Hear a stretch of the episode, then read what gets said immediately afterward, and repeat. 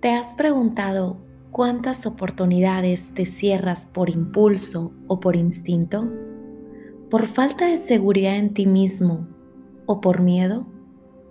¿O peor aún, por el que dirán? Antes de profundizar en el tema, quiero compartirte la siguiente anécdota.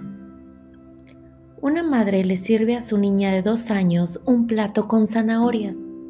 La niña, al verlo, se ríe y responde, ¿zanahorias? Esa es comida de conejos.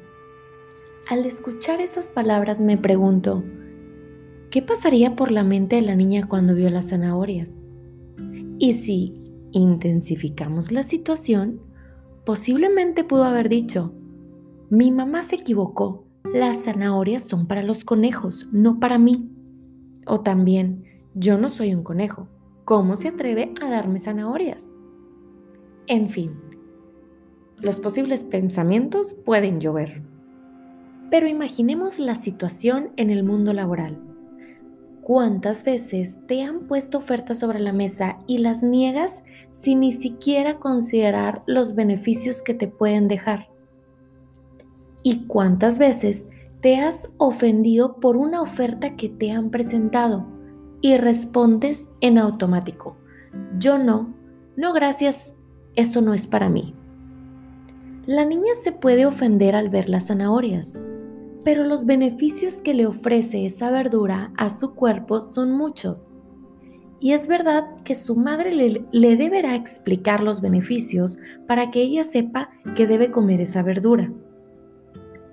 Muchas veces no nos van a explicar los beneficios.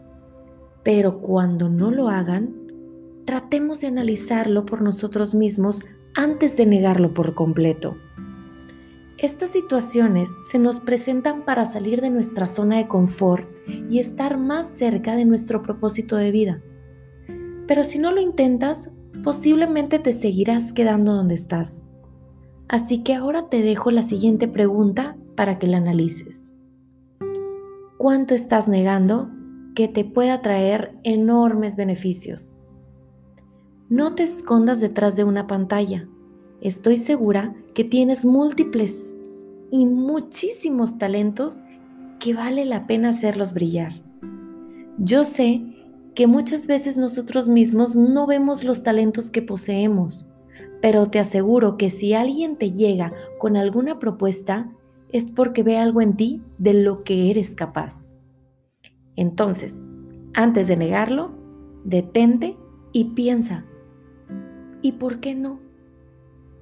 Si bien es cierto que no se trata de aceptar todo lo que se pone sobre la mesa, pero sí se trata de tener una mente abierta.